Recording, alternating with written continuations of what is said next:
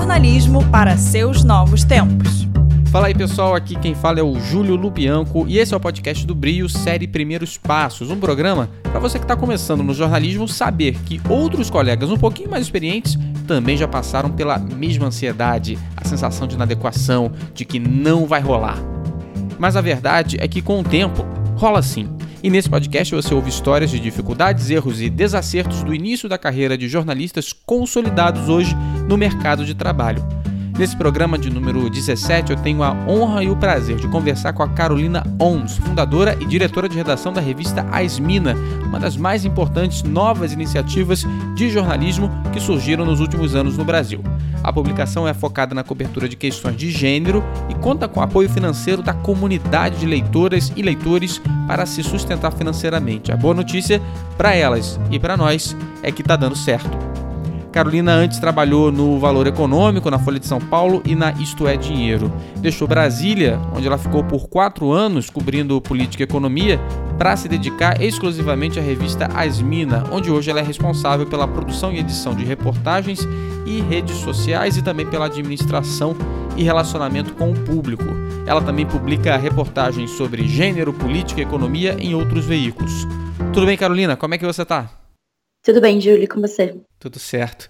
A Carolina Oms também é mentora do Brio e pode ajudar você, jornalista que tem interesse em questões de gênero, economia, empreendedorismo, desenvolvimento de pautas, engajamento e mobilização e articulação de redes. Carolina, eu queria começar te perguntando como é que você começou a trabalhar com jornalismo? É, bom, eu fiz jornalismo na Universidade de São Paulo, na Escola de Comunicações e Artes da USP, é, e aí meu primeiro estágio na redação foi no Terra Magazine. Na época era uma revista online do Terra, é, tocada pelo jornalista Bob Fernandes, que antes havia sido editor-chefe da Carta Capital, um cara muito experiente, com uma visão de jornalismo muito legal.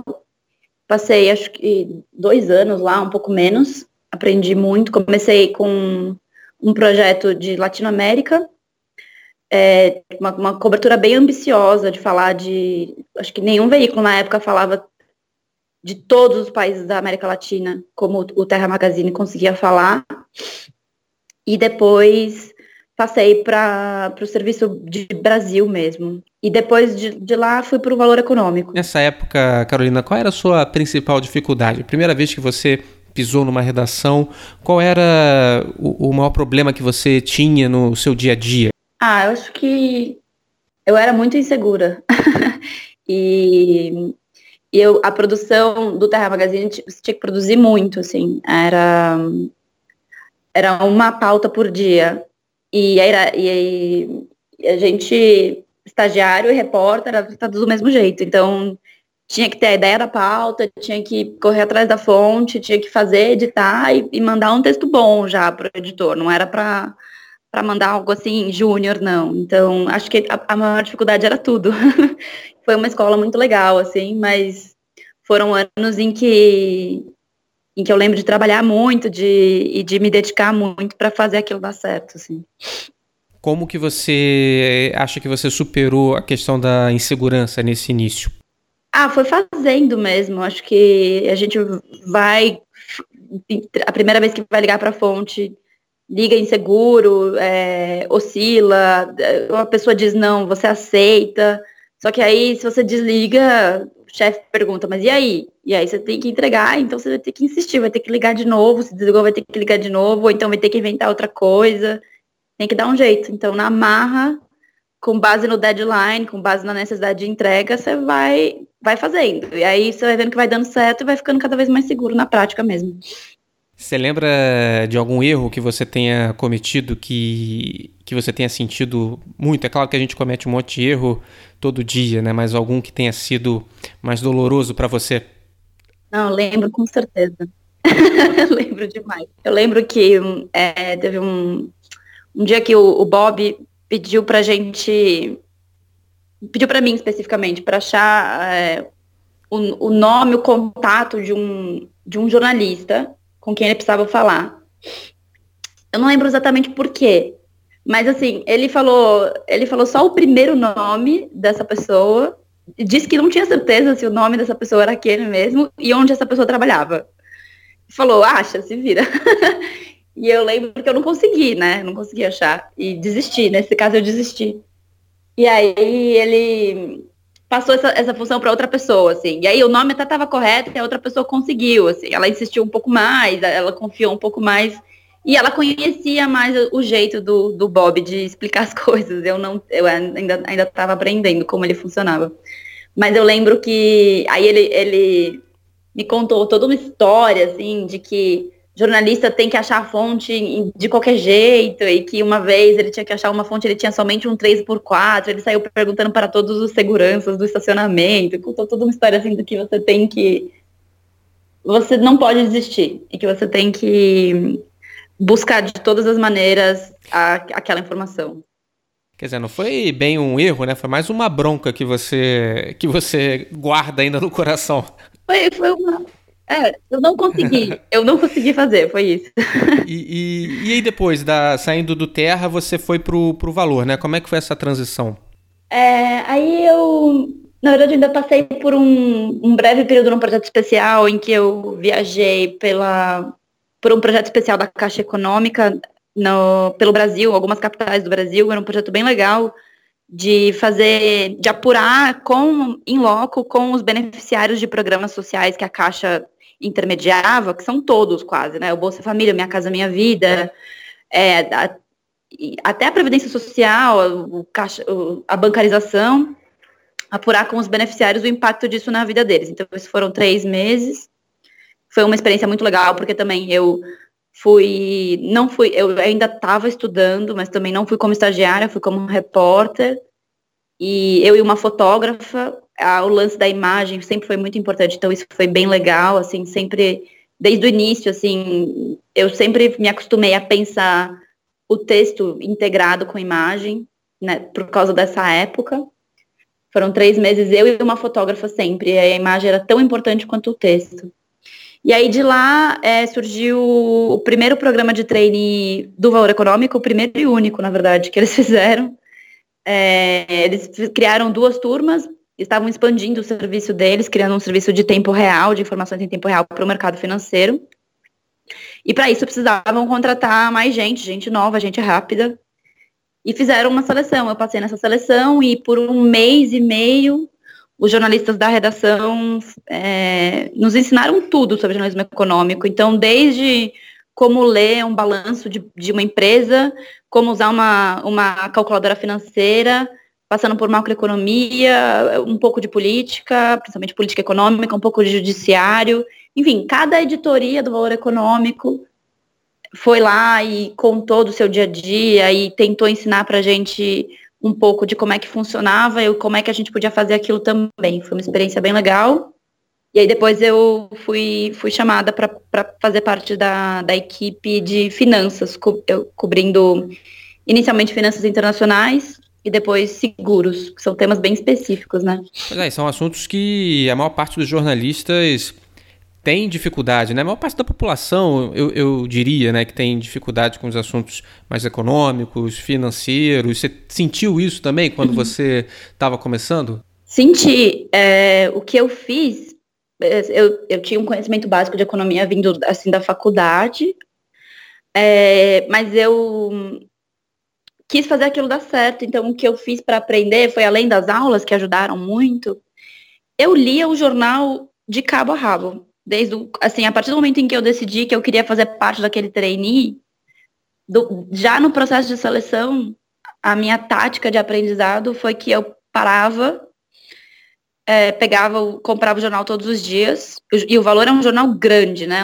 os textos são muito maiores, é, as, as editorias são, tem muitas páginas, não é um jornal como são os, os outros jornais diários. Então eu, eu gastava duas horas, uma hora do meu dia, pelo menos, lendo, lendo jornal e aprendendo com aquilo. E foi o que deu certo, assim, acho que foi, foi como eu consegui aprender mais. Com o tempo foi ficando mais fácil, com o tempo eu, eu já entendia mais ou menos o que estava acontecendo, não precisava levar uma hora no jornal. Meia horinha ali, eu já sabia selecionar, já sabia focar, já entendia mais, então foi melhorando. Mas foi assim que eu, que eu aprendi. A teoria, né? E, e, Carolina, você qual, qual, a reportagem que você mais ou cobertura, enfim, trabalho de uma forma geral que você mais se orgulha de ter feito na sua carreira? Ah, acho que antes da revista As Minas, que eu me orgulho do projeto como um todo, é, foi ter, ter estado no Supremo Tribunal Federal pelo valor é, na época do, do impeachment e da Lava Jato. Acho que foi uma experiência que, que eu quero contar para os netos, assim, que eu quero que foi muito muito histórica, muito única, foi muito pesado, mas foi muito muito maravilhoso, assim, estar tá lá como jornalista. O que, que te marcou mais nessa cobertura? Nossa, eu acho que assim me marcava a intensidade, né, dos acontecimentos. Eu lembro que era tanta coisa acontecendo, era era era tanta era, tudo era tudo era absurdo, tudo era gigante, tudo era muito importante, tudo podia mudar o rumo do país. Então, isso era uma sensação muito louca e que, que acho que era muito peculiar daquele momento histórico. E, de fato, muitas das coisas que aconteceram mudaram o rumo do país, né? Então, não era somente uma sensação.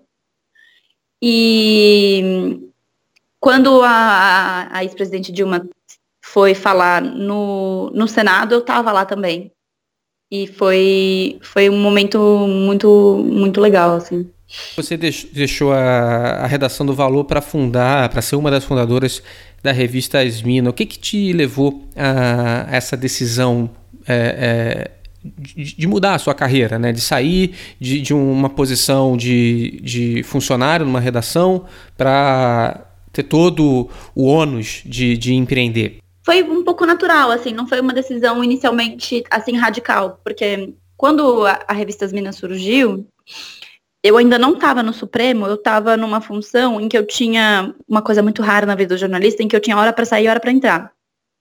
Eu estava como editora do, do Serviço de Tempo Real do Valor na redação e eu entrava às sete e saía às quinze. Então eu tinha um tempo livre é, e eu tinha uma energia criativa que eu queria gastar, assim, e estava um pouco, um pouco frustrada, assim, no sentido de, de querer fazer mais coisas porque já não estava sendo repórter e sentia falta disso. E aí a Nana Queiroz, que é, que é uma das principais fundadoras da revista, que liderava o projeto antes de mim, é, é, minha amiga pessoal, e eu comentei com ela dessa, dessa frustração, e ela falou, olha, a gente está aqui pensando uma coisa nova, a gente, a gente olha as revistas femininas e não se sente representada, a gente olha o machismo do, da grande imprensa e também não sente representada. E a gente também está insatisfeita com os rumos que os grandes jornais, que a, que a imprensa vem tomando desde, desde essa queda de audiência, dessa crise, no sentido de reduzir os, os esforços para grandes reportagens, para jornalismo aprofundado, e a gente quer fazer diferente. A gente tá. Daí ela me, me convidou assim, de maneira bastante despretensiosa, e eu também, de maneira bastante despretensiosa, aceitei. Então, por um tempo, eu toquei as coisas em paralelo. Quando eu, é, acho que oito meses depois, eu fui, fui convidada para participar da cobertura do Supremo, aceitei.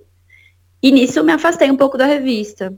Então, houve, uns, houve umas idas e vindas. Como a revista é um projeto que é bastante coletivo, havia essa confiança no sentido de deixar deixar o projeto na mão de pessoas que eu confiava. Então, nessa época, embora meu nome tivesse na, na associação, né, as Minas é uma organização sem fins lucrativos, é, eu me afastei e, e, e, acompanhava o projeto um pouco à distância, mais como uma conselheira das, das meninas que ficaram. E então, inicialmente foi não foi assim uma decisão muito radical, no sentido de abandonar uma carreira que estava, porque minha carreira estava indo muito bem também. Então, acho que se fosse, eu não teria tido essa coragem. Porque eu também gostei muito de trabalhar na grande imprensa. Não, não tenho, assim, não tenho grandes, é, não vou ficar também cuspindo no prato que comi. Mas para você dar esse salto, você a, a, revista precisou estar estruturada de uma forma que fosse possível remunerar uh, as pessoas que estavam dedicadas ao projeto, né? Isso. A revista hoje ela é financiada pelos seus leitores e por crowdfunding e eventuais doações de fundações, que é, ainda são relativamente pouco perto do que os leitores contribuem. E aí, desde o início, a revista foi pensada exatamente para remunerar as pessoas que fazem, porque a gente sabe que voluntariado também é um, é um, privilégio, né? Não é todo mundo que pode largar tudo e trabalhar somente com o que acredita e, e receber em, em, em gratiluz. então, a gente sempre tentou buscar sustentabilidade financeira.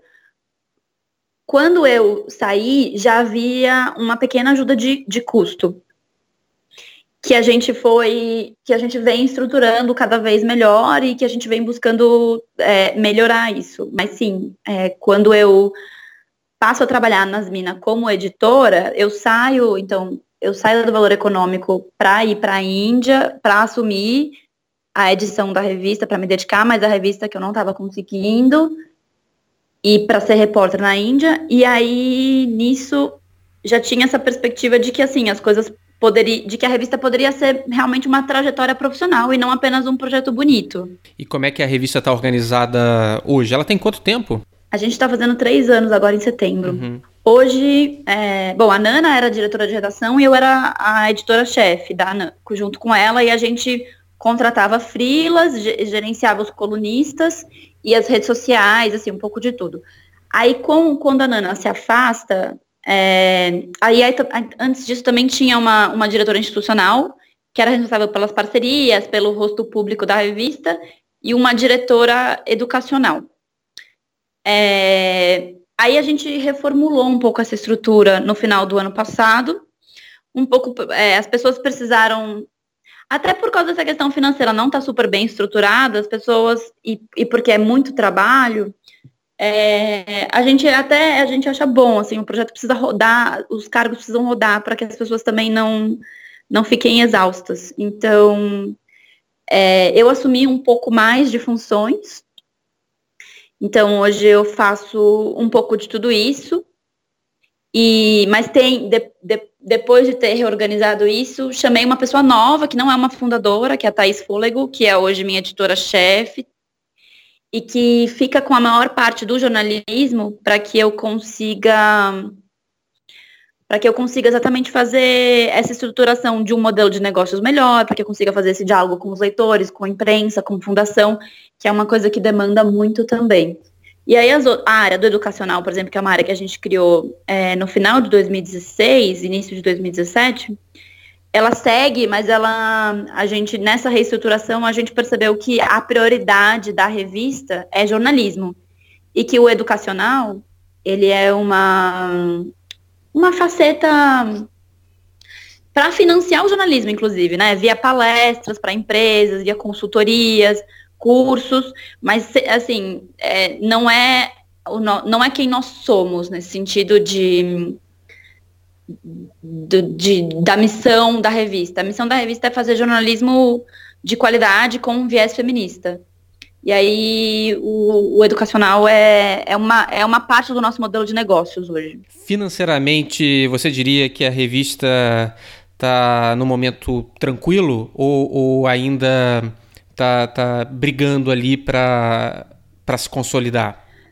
A gente está sempre brigando por mais, né? Acho que a gente sempre quer, a gente sabe o quanto a gente poderia fazer se a gente estivesse com mais verba. Mas a gente tem uma sustentabilidade, assim, financeira, principalmente por causa desse apoio dos leitores. A gente tem um, a gente estruturou logo no início da revista um recorrente mensal. Então, quem acredita no projeto, todo mês ajuda com 10, 20, de, 30, de 10 a 50, 100 reais normalmente é de 10 a 50, todo mês. E, e, a gente valoriza muito essa ajuda porque ela não é eventual e ela não exige o esforço imenso que um crowdfunding exige, por exemplo. Então, é essa, é essa hoje é essa estrutura que a gente conta para fazer a operação. Então, ela a revista caminha assim ela não está a gente não está no vermelho a gente consegue produzir a gente faz uma reportagem por semana ao menos a gente tem uma coluna por semana ao menos a gente tem toda uma estrutura assim bem colocada que se segura é, o que a gente queria é é aumentar a operação mesmo, com, com mais financiamentos institucionais, para aumentar para aumentar a equipe, para poder fazer vídeo, para poder fazer podcast, esse tipo de coisa. Carolina, na sua página no perfil do Brio, você diz que o jornalista dos novos tempos tem de ser capaz de se indignar, saber ouvir e perguntar, não tem fórmula infalível para uma boa reportagem, mas sensibilidade, persistência e criatividade nunca podem faltar. Você acha que nesse momento de crise a gente tem que, portanto, se inspirar nos princípios mais básicos da profissão, que é exatamente isso que você fala, né? De ser capaz de se indignar, de saber ouvir e perguntar? Acha, acha que esse é, é onde pode estar. Tá, é, essa é onde está a resposta para a saída da nossa crise? Ah, com certeza. Eu acho que ah, nas minas a gente eventualmente faz coisas inovadoras, no sentido de, por exemplo, a gente faz campanhas. É, campanhas de conscientização do machismo, que é uma coisa que não é normal para o jornalismo, mas o que a gente mais faz, que mais que o leitor mais gosta, que, que é realmente o que, a gente, o que é a nossa missão, o que faz, que tem mais impacto, o que pauta outros veículos e que a gente sente que provoca mudança é o jornalismo. E nesse jornalismo que a gente faz, a gente definitivamente não inventa roda. A gente segue os princípios básicos de, é, de, de, ouvir o outro lado, de não ir com a pauta pronta na cabeça, de estar aberto para escutar, de pensar. É, de, pensar, de pensar com empatia, é, de insistir para buscar um ângulo, um ângulo diferente. Então, isso, isso é jornalismo, né? E, Carolina, como é que é a sua mentoria no Brio? É, bom, ainda, a gente ainda acabou de começar, ainda não fiz nenhuma, mas eu acho que hoje eu imagino que seria uma coisa assim muito caso a caso, porque para que para que a, a, as pessoas aprendam a cobrir gênero e para e, e aprender a ser freelancer, não tem uma fórmula mesmo. Então, vai muito do que, que, aquele, do que, que aquela pessoa gosta de fazer e de quais são as oportunidades que se apresentam para ela e de como é que ela como é que ela pensa, como é que ela pode tirar o melhor daquelas oportunidades. Então, é, acho que eu ajudaria, assim, o que, o que me ajuda muito em pensar na minha carreira foi que eu sempre me cerquei muito de gente que pudesse me aconselhar, me indicar é, bons freelas, me indicar boas fontes, me, me auxiliar quando eu tenho dúvida, não ter vergonha de, de, de perguntar quando eu não sei para onde ir. E, e aí eu me imagino fazendo o mesmo, assim, por, por, por, por alguém que está precisando dessa, desse direcionamento. Tá certo, Carolina. Te agradeço muito pela entrevista, hein? Obrigada, Júlio. Essa foi a Carolina Oms, diretora de redação da revista Asmina. Se você ainda não conhece a publicação, eu recomendo muito. É só entrar no asmina.com.br, é azmina.com.br. E se você gostar, pode considerar também entrar para o time de financiadores recorrentes da revista, com contribuições mensais de 10 a 50 reais para ajudar a produzir bom jornalismo independente no Brasil focado em questões de gênero. Também no site todas as informações de como ajudar, mais detalhes no link na descrição desse episódio. E você, nosso ouvinte recorrente, assinante gratuito desse podcast que te mostra o caminho das pedras para os primeiros passos no jornalismo, manda para a gente seu comentário, a sua opinião, crítica ou sugestão. No iPhone você pode escrever no próprio aplicativo Apple Podcasts, que a gente lê tudo. No Android como tem um monte de aplicativo diferente, eu recomendo que você fale com a gente no Twitter, no arroba brio mídia, ou então diretamente comigo no arroba jlubianco. Quem está no iPhone também pode falar com a gente no Twitter, pode falar com a gente no iTunes, né, no aplicativo Apple Podcasts, ou então também no Twitter, eu repito aqui, arroba brio mídia, ou então comigo diretamente no arroba jlubianco. Muito obrigado pela sua audiência. Esse podcast é uma coprodução do Brio com a Fábrica de Podcasts. Eu sou Júlio Lubianco e fico por aqui. Um grande abraço e até a próxima.